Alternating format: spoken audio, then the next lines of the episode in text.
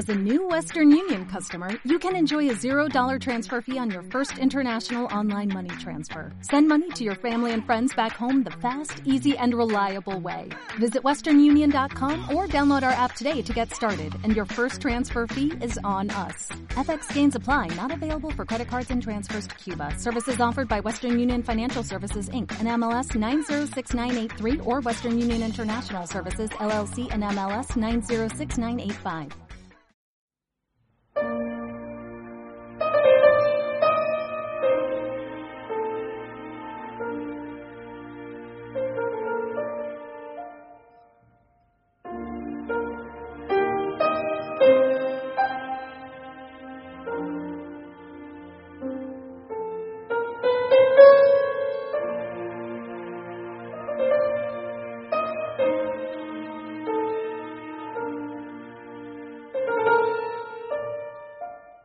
Bienvenidos, queridísimos amigos, a este programa desde la Asociación para el Estudio de la Cultura Cátara. Y hoy seguimos con este interesantísimo eh, tema como es el budismo, porque estamos tratando de recuperar el budismo original. Y entonces aquí estamos. Isabela y yo, Minerel. Aquí estamos con vosotros y vamos a ir hablando de este tema. Pues empezamos diciendo, que la campanilla del despertar de Buda resuena y el sonoro din din hace que se despierten y se revelen los 144 castillos interiores del hombre. Din din, guan min, din din, guan min ¿Y por qué decimos esto? Pues porque la teoengendradora budista, la Madre Divina en su manifestación budista, eh, ella dijo que se llama Guan Min. Y Guan Min tiene la misión de despertar a las almas, despertarlas al mundo verdadero, a la espiritualidad verdadera. Y Guan Min se opone a la adversaria, Lilith, y Lilith trae todo el orden del mundo, la tecnocracia de los gobiernos, las mafias médica, petrolera, bancaria, farmacéutica, etcétera, etcétera. Entonces, la humanidad, incluido el cristianismo, se inclinará cada vez más hacia el budismo auténtico, no hacia aquel que está bajo la influencia de las sectas sincréticas tibetanas, sino hacia el Buda original, quien enseña sobre lo mismo de lo que más tarde hablaría Cristo, y que era pues sobre el Padre del amor puro que no está en este mundo, pero que en este mundo lo podemos conocer. El budismo, queridos amigos, más que ser la práctica de las ocho virtudes del antiguo Buda, es la eliminación inmediata de los compuestos serpentinos y del remodelado de adaptación, esto ya sabéis que hemos hablado muchas veces y si sois habéis escuchado estos programas, eh, es la contaminación al venir a este mundo, de todas las cosas que son ajenas al ser humano, todo el mal ajeno al ser humano. El budismo auténtico es el nacimiento de lo alto, el nuevo modelado divino realizado por la arquitecta celestial, nuestra Guanmin arquitecta celestial, la siembra de las semillas imperecederas de su loto de mil pétalos. Las semillas de loto pueden incluso germinar al cabo de doscientos años. Y he aquí que al pasar doscientos mil años se revela la concepción inmaculada y las señales de llamada de Guan Min son maravillosas, como hemos dicho antes, din din, din din. Oh, resuena, ahoga las demás voces. La campanilla del despertar del bodhisattva en lo interior del hombre. Y cuando escuchas esta campanilla, ¿qué es la campanilla? Pues es la llamada que nos hace al fondo de nuestro corazón, a nuestra alma, la llama Guan Min y esta llamada pues eh, acepta esta imagen de una campanita en donde el alma, con la que el alma se despierta. Entonces desaparece la maldad, las mentiras, la lujuria, la sed de violencia, la sangre, las guerras, etc. ¿Y qué nos dice Guan Min? Pues dice, despertaos del sueño pesado de mil años para no morir, dice Guan Min hoy. De lo contrario, no podré ayudaros. Entonces se está acercando el momento en que solo podrá ayudaros la Teo engendradora, sentada en el trono de loto del Padre de las Luces, la Teo engendradora ah, del Tao, la Teo engendradora budista, nuestra madre Guan Min. El programa de la gran máquina zodiacal de los humanoides, que tiene todas nuestras vidas programadas, se ha estancado. Lilith, esta adversaria del mal, no logró llevar a cabo la diabolización y reptilización ulterior del hombre, que eran sus planes. Guan Min rompió la máquina gigante de la reencarnación, esta reencarnación de una vez y otra vez, que es como una eh, bola donde los ratoncitos dan vueltas y de la que nunca podíamos salir. Esto es lo como, como que es este remodelado de adaptación en el hinduismo tradicional. Contra la reencarnación está la reincorpulación o la investidura en divinos cuerpos solares. Esto significa que la reencarnación es cuando venimos a este mundo con este remodelado de adaptación, con esta eh, mal, cuando se nos eh, incluye dentro de nosotros este mal, esta incluso muerte, enfermedad, todo lo que sabemos amigos, pero la reincorporación es la venida la divinidad tal como somos sin modificar nada y sin introducir nada del mal de este mundo. Totalmente. Entregados a los bodhisattvas por la madre del nacimiento superior, Guan A partir de ahora, la condición de supervivencia de la humanidad no es la malevolización, sino la adoración, la divinización y la bonomización. Y podemos decir, querida Isabela, que el mundo está al borde de una gran transfiguración y que está listo para entrar en la octogesimoquinta civilización, que es una civilización divina e inmaculada, y entrar en esta civilización, por supuesto, con la ayuda de Guan Min. La humanidad renunciará a todas las prioridades de la hechicera y de la diabla Lilith. Los humanoides, el racionalismo, los ovnis, canibalismo, vampirismo, mentira, malicia, materialismo, lujuria, asesinato, rapacidad, el predominio del mal, todo esto, el transhumanismo. Entonces, estos son quimeras a las que decimos fuera quimeras diabólicas frótate los ojos y posa tu mirada en Guan Min, tú, habitante moderno de las grandes ciudades. Frótate los ojos, báñate en fuentes inmaculadas, limpia el polvo de ciudad que penetra en tus poros. Entra en el arca dorada de Guan Min y no apartemos la mirada nunca más de la madre más bondadosa entre las bondadosas de toda la humanidad. Y mucho se sabe sobre el maestro espiritual y fundador de la religión mundial del budismo, Buda Sakyamuni Gautama, entre los siglos VI y V Cristo. Hay bibliotecas enteras dedicadas a él y a su práctica espiritual. Numerosas escuelas y tendencias del budismo se consideran herederas, discípulas y seguidoras del, del iluminado.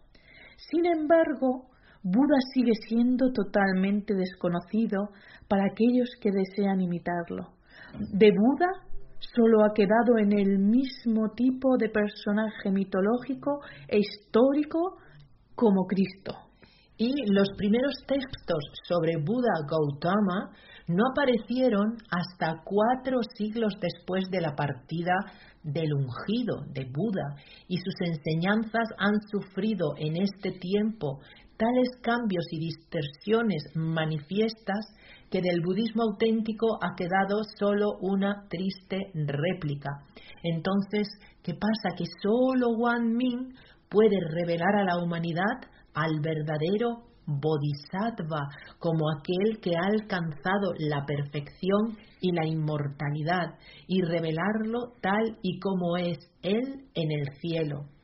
Fuera de la consagración a Wan Min, el intento de heredar la práctica espiritual del gran maestro es a priori inútil. Un guerrero durmiente, esa es la visión de Wan Min, madre de todos los caballeros y mujeres mirrofras acerca del hombre, en contraposición a la visión pancista, un don nadie salido del polvo. Para Wan Min, el ser humano es un paladín que duerme en un sueño letárgico. Ella despierta cada alma y le da la fuerza para que ésta realice sus hazañas y pueda después coronarla. Señala los ocho escalones del cambio de los nuevos Budas y otorga las llaves de oro para la victoria sobre los enemigos. Y este camino para los nuevos Budas estas ocho llaves de oro las vamos ahora a enumerar. Y la primera llave de oro es la campanilla o el despertar. Entonces, Wan Min es la única que entiende el estado soñoliento en que se encuentra su hijo y despertándolo dice, bueno, perdón, este estado soñoliento en que se encuentra su hijo somos la humanidad, somos cada, cada uno de nosotros. Y entonces la Madre Divina, Guan Min, trata de despertarnos y nos dice, abre tus ojos, es hora de ver que hay otro mundo y de desear entrar en él. El, el segundo, la segunda llave es el jarrón. Cuando Wan Min despierta al niño, a su hijo, a, cada una de nuestras almas, cuando nos despierta, comprende que el hombre no tiene fuerza, porque el demiurgo, el remodelador, nos la ha robado y entonces no es capaz de realizar hazañas.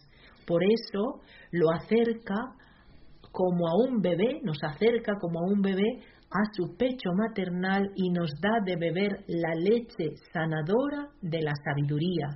Tiene lugar la sobreiluminación de la mente, la apertura del corazón.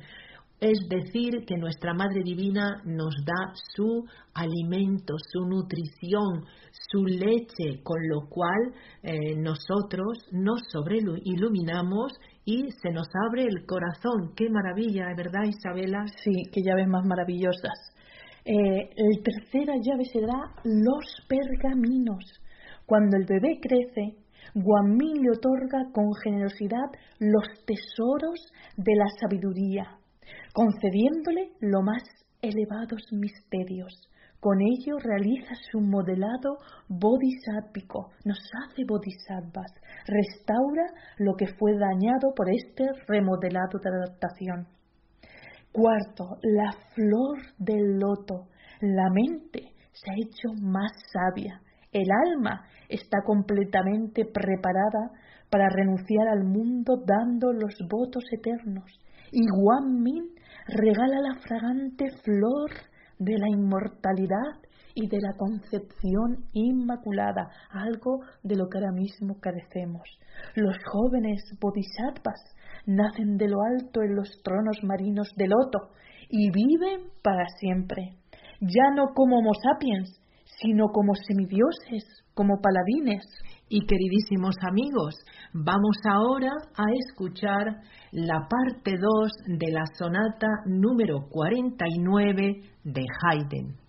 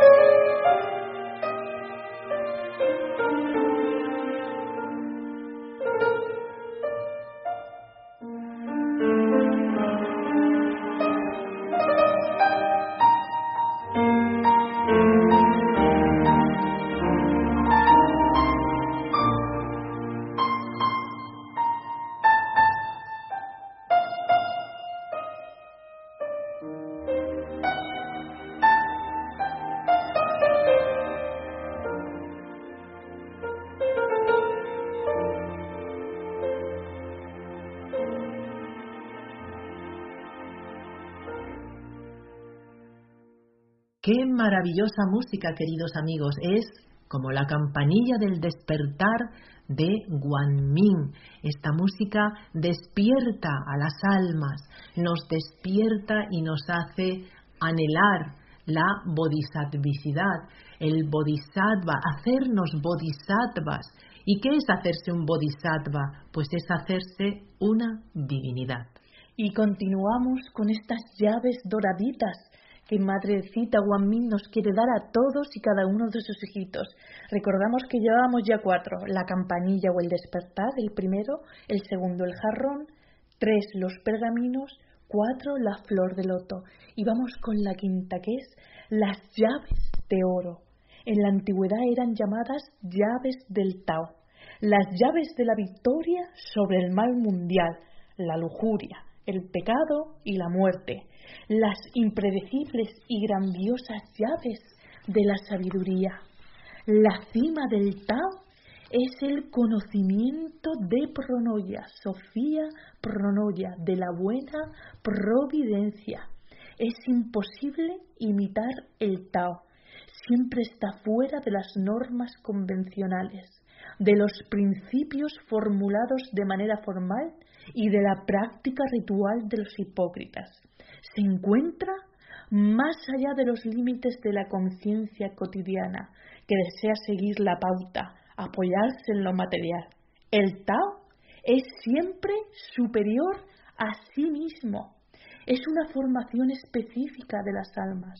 Los pioneros que prueban lo inesperado aspiran a lo que no existía antes, que en realidad es el pasado olvidado en el universo bondadoso. Y la sexta llave es el camino.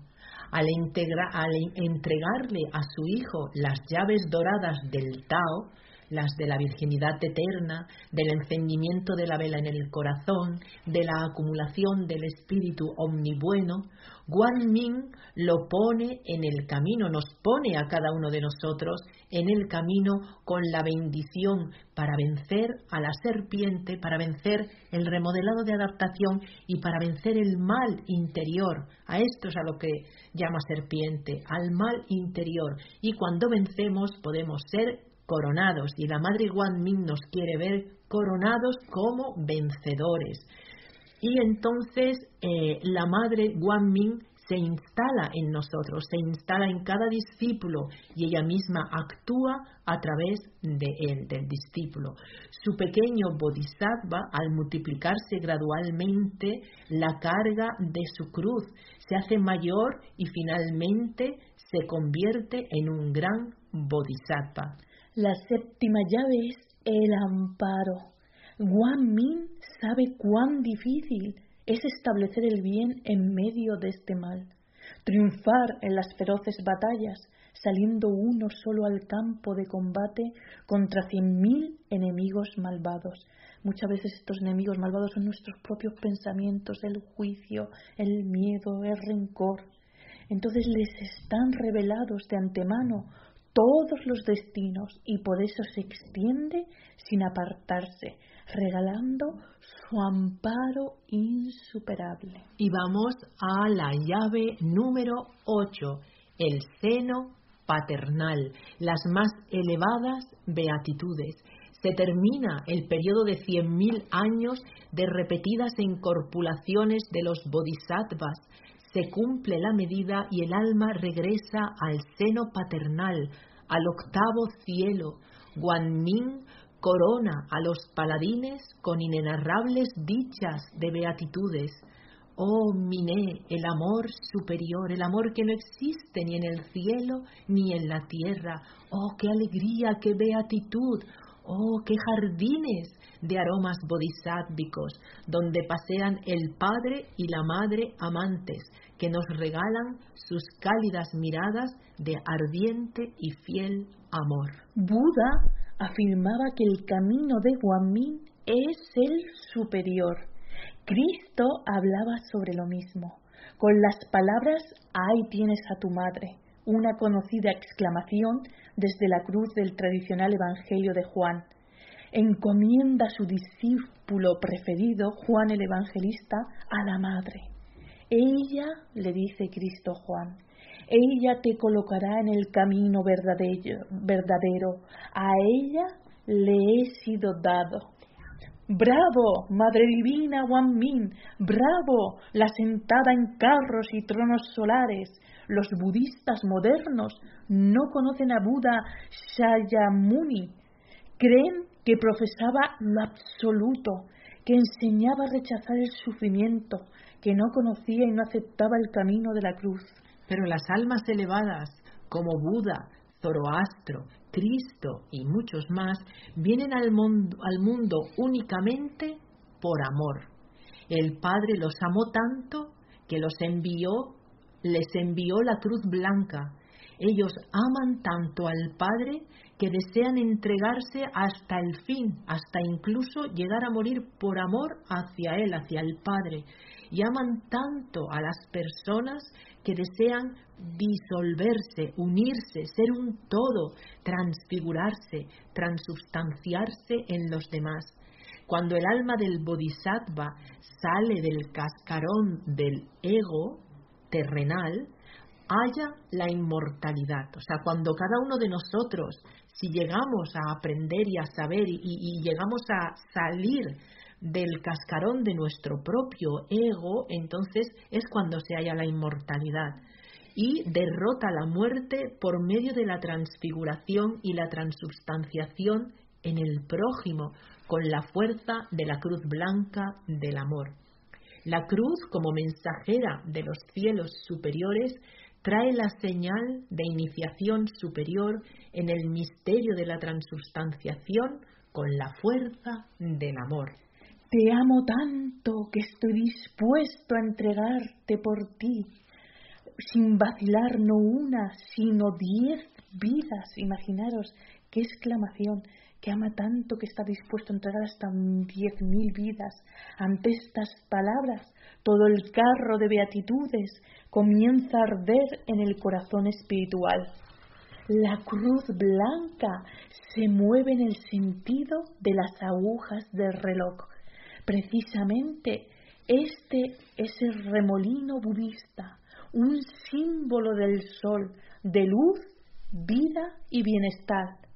El símbolo de Sofía Pronoya de la buena providencia significa literalmente hágase el bien.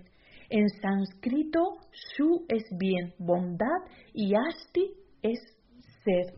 Muchas almas vienen al mundo por amor, por una compasión infinita hacia las personas sufrientes de la tierra, por el deseo de ayudar, proteger de los errores, no dejar caer en las trampas del diablo.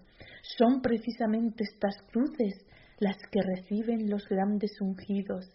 Gautama Buda sin duda estaba iniciado en la cruz. Y tenemos que decir que una parte, ¿eh? solo una parte, algunos monjes tibetanos tergiversaron la espiritualidad de Buda y a mediados del siglo XX ayudaron a Hitler a realizar un aborrecible sacramento. Antes de que Alemania comenzara la Segunda Guerra Mundial, la secreta Orden Negra de Himmler, de las SS, basándose en la cruz íntegra, sacó otra diferente, la cruz de la malevolización, que se mueve en sentido contrario a las agujas del, reloj. Es la cruz de los demiurgos, de la tercera raza, según la terminología cosmista.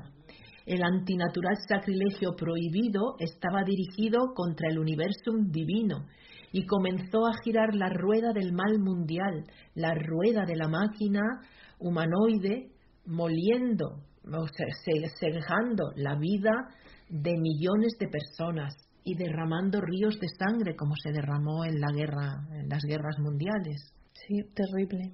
Hoy la iglesia de Juan, siguiendo el camino de Sofía Pronoya, tiene el honor de realizar lo contrario, separar la cruz blanca del bien de la cruz negra de la muerte. No tienen nada que ver y la antigua esvástica budista comenzó a girar de nuevo en el sentido de las agujas del reloj, convirtiéndose en un carro ígneo.